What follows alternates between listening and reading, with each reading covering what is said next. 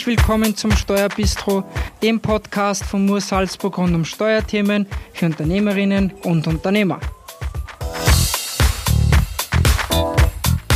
Auch heute versorgen wir Sie mit Snacks für unterwegs, einfach und kompakt in Ihrer Tasche zum jederzeit reinhören. Hallo liebe Carmen, heute sind wir in Doppelpack. Wie geht es dir? Hi Fabio, danke, mir geht's sehr gut. Wie geht's dir? Mir geht's sehr, sehr gut. Heute haben wir wieder ein spannendes Thema. Genau richtig. Und ich freue mich sehr darauf, dass wir wieder im Doppelpack moderieren dürfen. Wir hatten ja in unserer letzten Podcast-Folge angekündigt, dass es zwei Teile geben wird zum Thema virtuelle Währung. Und im ersten Teil war der Schwerpunkt auf den Begrifflichkeiten und auf das Grundlegende. Und diesmal liegt der Schwerpunkt auf der steuerlichen Komponente. Und dafür konnten wir den Experten Alexander Wunderlich, Managing Partner und Steuerberater bei Mur Salzburg zu uns ins Bistro einladen. Hallo und vielen Dank fürs Kommen. Wir freuen uns sehr, dass du da bist. Ein herzliches Hallo. Vielen Dank für die Einladung. Sehr gerne das ist ein richtig spannendes Thema und ich freue mich, dass ich eure Fragen beantworten kann. Wir freuen uns auch und sind schon sehr gespannt auf deine Antworten. Auf jeden Fall, der Aufbau ist so gedacht, liebe Zuhörer, wir starten mit dem Thema virtuelle Währungen im Bereich der Besteuerung für natürliche Personen im Privatvermögen und schauen uns dann auch an die Besteuerung für Unternehmer. Super, das finde ich sehr gut. Ich denke, wir starten gleich los mit der ersten Frage, Fabio. Yes, sehr gerne.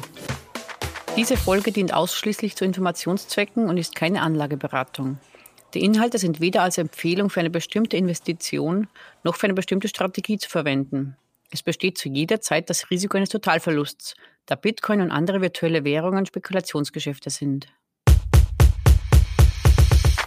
Also in der letzten Folge haben wir den Kauf und die Aufbewahrung von virtuellen Währungen erklärt. Falls ihr die Folge verpasst habt, keine Angst, einfach im Anschluss anhören. Nun ist es wichtig, wenn man virtuelle Währung besitzt, dass man natürlich auch den steuerlichen Aspekt kennt. Und jetzt kommt Alexander ins Spiel. Ja, vielen Dank. Den steuerlichen Aspekt sollte man nie außer Acht lassen und insbesondere in diesem Bereich nicht. Vielleicht zu Beginn, das österreichische Finanzministerium sieht in virtuellen Währungen kein Zahlungsmittel. Wenn ich also eine virtuelle Währung verkaufe und dabei einen Gewinn erziele, dann ist es einfach so, dass ich unter bestimmten Umständen Steuern bezahlen muss. Und dadurch ist ein großer Unterschied zu Aktien gegeben. Ich habe eben keine Einnahmen aus Kapitaleinkünften und das bedeutet auch, dass nicht automatisch eine 27,5%ige Kapitalertragssteuer einbehalten wird.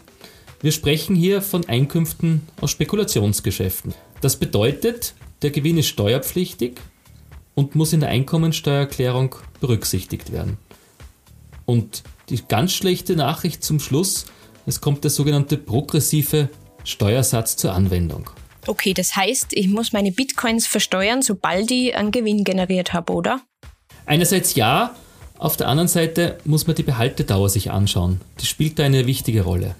Okay, magst du uns das bitte genauer erklären? Was versteht man unter der Behaltedauer? Ja, sehr gerne. Also man spricht im Steuerrecht von der sogenannten Spekulationsfrist und damit ist der Zeitraum gemeint zwischen An- und Verkauf. Wenn also eine Privatperson innerhalb einer Frist von zwölf Monaten verkauft, dann ist es steuerpflichtig. Ist man außerhalb dieser zwölf Monate, ist es steuerfrei. Okay, sehr gut. Machen wir hierzu ein kurzes Beispiel. Also ich habe jetzt ähm, virtuelle Währung gekauft und nach zwei Monaten habe ich es jetzt verkauft, weil der Kurs plötzlich sehr rapide gestiegen ist. Wie muss ich jetzt diesen Gewinn tatsächlich berechnen? Also in deinem Beispiel ist das so, wir befinden uns innerhalb der Jahresfrist und ich muss mir die Anschaffungskosten anschauen und auch sonstige Aufwendungen, die ich gehabt habe und die dem Verkaufserlös gegenüberstellen. Okay, sehr gut. Wie ist jetzt generell das zu betrachten? Ähm, es heißt ja, der Verkauf ist zu besteuern. Ist jetzt tatsächlich nur der Verkauf äh, zu besteuern oder gibt es hier auch andere Begriffe, die was ähm, darunter reinfallen? Ja, also da gibt es noch zwei andere Dinge, die man auch berücksichtigen muss. Wenn ich in eine andere virtuelle Währung tausche oder ich bezahle mit meiner virtuellen Währung, dann ist das im Verkauf gleichzustellen. Ah, okay. Auch ein sehr interessanter Punkt. Ähm, liebe Zuhörer, dieser Tausch von Kryptowährung, zum Beispiel wenn ich jetzt Ethereum in Bitcoin umtausche, ist tatsächlich ein steuerlicher Tatbestand. Dieser Tausch wird auch gerne in der Kryptowelt als Swap bezeichnet. Als kurze Erklärung noch dazu, wenn ich jetzt meine virtuelle Währung von meiner Kryptobörse auf meine Wallet sende, ist es keine Veräußerung. Hierbei ist aber immer wichtig, die Dokumentation zu behalten und immer im Überblick zu haben. Die meisten Kryptobörsen bieten das sowieso an. Da kann man die ganzen Transaktionen einfach exportieren als Excel-Liste. Wichtig ist eben, dass man sich selber gut auskennt und es immer nachvollziehen kann, wo ich jetzt meine virtuelle Währungen halte, wo ich es hingesendet habe und dass ich immer weiß, bin ich jetzt in den zwölf Monaten oder bin ich schon außerhalb der Spekulationsfrist. Okay, gibt es in dem Zusammenhang noch weitere Punkte, die man vielleicht beachten muss? Ja, also vielen Dank zunächst, Fabio, für deinen Hinweis auf die Dokumentation. Die ist wie überall im Steuerrecht auch hier ganz wichtig, dass die lückenlos erfolgt und man zu jedem Zeitpunkt eben weiß, wo befindet man sich. Auch im Fall einer etwaigen Steuerprüfung muss ich diese Dinge vorlegen können. Wenn es mir jetzt nicht möglich ist, dass ich die Veräußerung von einer virtuellen Währung eindeutig zuordnen kann, dann bedient man sich dem FIFO-Prinzip, also dem sogenannten First-In, First-Out-Prinzip. Okay, was meinst du genau mit dem FIFO-Prinzip? Beim FIFO-Prinzip geht man davon aus, dass die jeweils älteste Kryptowährung, die ich meinen Besitz habe, verkauft wird. Da kann man sich das Beispiel vorstellen mit der Milch im Kühlschrank. Ich werde auch die Milch als erstes verwenden, die das älteste Ablaufdatum hat. Finde ich sehr gut das Beispiel. So kann man sich es auch wirklich bildlich vorstellen. Also jetzt wissen wir, wie wir mit dem Gewinn umgehen müssen. Gehen wir jetzt über, wenn es einmal nicht so gut läuft, sprich zum Verlust. Darf ich jetzt meinen Verlust ähm, mit Kryptowährung zum Beispiel jetzt gegen mein Arbeitseinkommen gegenrechnen? Ja, das wäre eine ganz großartige Idee. Leider sieht das das Bundesministerium für Finanzen anders. Und in dem Fall nicht nur das Bundesministerium für Finanzen, sondern es steht auch im Gesetz ganz klar anders drinnen. Nein, Spekulationsverluste, die ich erleide, kann ich nur mit Spekulationsgewinnen gegenrechnen. Okay, sehr schade. Dann frage ich anders, Alexander. Gibt es eventuell irgendwelche Grenzen, bei denen ich meinen Gewinn nicht versteuern muss, jetzt unabhängig von der Behaltedauer? Sprich, bleiben wir beim vorigen Beispiel. Innerhalb von zwei Monaten erwirtschafte ich einen Gewinn. Gibt es hier eventuell eine Grenze, wo ich 100% steuerfrei bin? Ja, da gibt es auch Freigrenzen. Und zwar haben wir bei Spekulationsgeschäften innerhalb von einem Veranlagungszeitraum eine Freigrenze von 440 Euro. Bewege ich mich darunter, passiert steuerlich gar nichts. Bewege ich mich darüber, also beispielsweise ich erziele einen Gewinn von 450 Euro, so führt dies zur Steuerpflicht des gesamten Betrages. Ich bin mir fast sicher, auch hier gibt es Ausnahmen, die interessant sein könnten, nicht wahr? Ja, im Steuerrecht gibt es immer Ausnahmen und gibt es immer interessante Sachen. Personen, die gar kein Einkommen erzielen oder ein niedriges Einkommen erzielen, beispielsweise Studentinnen oder Studenten, profitieren davon. Warum? Vom Grundsatz her ist es so, dass ein Jahreseinkommen zwischen 0 und 11.000 Euro steuerfrei ist. Das heißt, wenn ich diese Grenze nicht überschreite, kann ich unterhalb dieser Grenze Gewinne machen, so viel ich will. Ja, sehr spannend. Also, wir wissen jetzt, dass wir innerhalb der Spekulationsfrist, also die zwölf Monate, bei Gewinn, sprich Veräußerung oder Tausch, steuerpflichtig sind und wir eben diese Freigrenze von 440 Euro überschreiten, sind wir steuerpflichtig. Gibt es jetzt Situationen, gerade jetzt noch für den Privaten, die wiederum auch noch steuerpflichtig werden?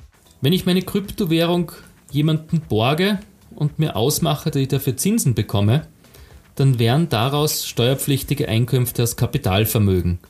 Man spricht von einer sogenannten zinstragenden Veranlagung und hier sagt das Bundesministerium für Finanzen, die sind mit 27,5 Prozent zu versteuern. Wir befinden uns allerdings da ein bisschen in einer Grauzone drinnen, weil es gibt in der Literatur durchaus auch andere Meinungen und Sichtweisen. Mhm. Wie wäre hier konkret der Fall, wenn ich zum Beispiel mehrmals täglich eine virtuelle Währung kaufe und verkaufe, wenn ich dann sozusagen schon fast ein Professional Trader wäre? Ja, vorher waren wir in der Grauzone und mit der Frage bleiben einfach in der Grauzone drinnen. Man muss verstehen, es gibt zu diesen Bereichen keine höchstgerichtliche Judikatur. Also wir wissen es nicht ganz genau. Was wir denken, was passieren wird, ist, dass jemand, der besonders professionell auftritt, in dem Bereich eines Gewerbebetriebes sich bewegen wird. Und wenn das der Fall ist, dann unterliegt er mit seinen Einkünften dem progressiven Steuersatz. Okay, sehr gut. Das heißt, nicht für alle gilt die einjährige Spekulationsfrist. Kannst du uns jetzt in Bezug auf die Einkünfte im betrieblichen Bereich die steuerliche Behandlung erklären? Ja, wir waren bei allem, was wir vorher gesagt haben, eben im außerbetrieblichen Bereich und dort ist ja die steuerliche Situation eine recht angenehme. Im betrieblichen Bereich schaut das Ganze anders aus, weil jeder Wertzuwachs, den ich im betrieblichen Bereich erziele, ist steuerpflichtig. Das heißt, die einjährige Spekulationsfrist hat hier keine Bedeutung, sondern ich muss mir klar sein, alles, was ich da verdiene, habe ich zu versteuern. Bin ich eine natürliche Person mit dem Tarif, im schlimmsten Fall bis zu 55% Einkommensteuer. Kapitalgesellschaften zahlen auf der ersten Ebene einmal die 25% Körperschaftssteuer. Heißt das, ab dem ersten Gewinn, den ich erziele, dass ich ihn versteuern muss? Das ist richtig, wobei immer auf das Kalenderjahr als Besteuerungsperiode abzustellen ist. Okay, sehr gut. Jetzt kommen wir zum letzten Punkt, eben das Mining. Kurze Erklärung für euch, liebe Zuhörer. Das Mining ist das Schöpfen von Kryptowährungen. Beispiel eben das Bitcoin-Mining ist eben ein Prozess, bei dem Rechenleistung zur Transaktionsverarbeitung, Absicherung und Synchronisierung aller Nutzer im Netzwerk zur Verfügung gestellt wird. Da ist nur meine Frage, wie ist es nun hier steuerlich geregelt? Werden Kryptoassets jetzt mit Mining geschaffen, dann liegt grundsätzlich eine Tätigkeit in Form eines Gewerbebetriebes vor. Beim Mining handelt es sich um einen Herstellvorgang, wo man Ressourcen einsetzt, wie beispielsweise Strom oder Rechenleistung und ein Wirtschaftsgut entsteht. Okay, super. Vielen lieben Dank, Alexander, für das tolle Gespräch. Wir haben hier wirklich ein komplexes Thema und es ist hier sicherlich wert, auch in die Materie sich einzulesen, sich informieren. Natürlich, wie wir schon gehört haben, muss man hier auch aufpassen. Man fällt da ziemlich leicht auch in den steuerlichen Tatbestand. Also liebe Zuhörer, immer bitte bei Fragen am besten an den Steuerberater wenden. Genau. Und wichtig ist im eigenen Interesse immer, dass man alle Transaktionen sorgfältig dokumentiert. Danke, lieber Alexander, für den tollen Input und für das Gespräch. Ich freue mich und danke für die Einladung. Schaltet beim nächsten Mal wieder ein, wenn es heißt Steuerbistro. Euer Podcast von Moos Salzburg.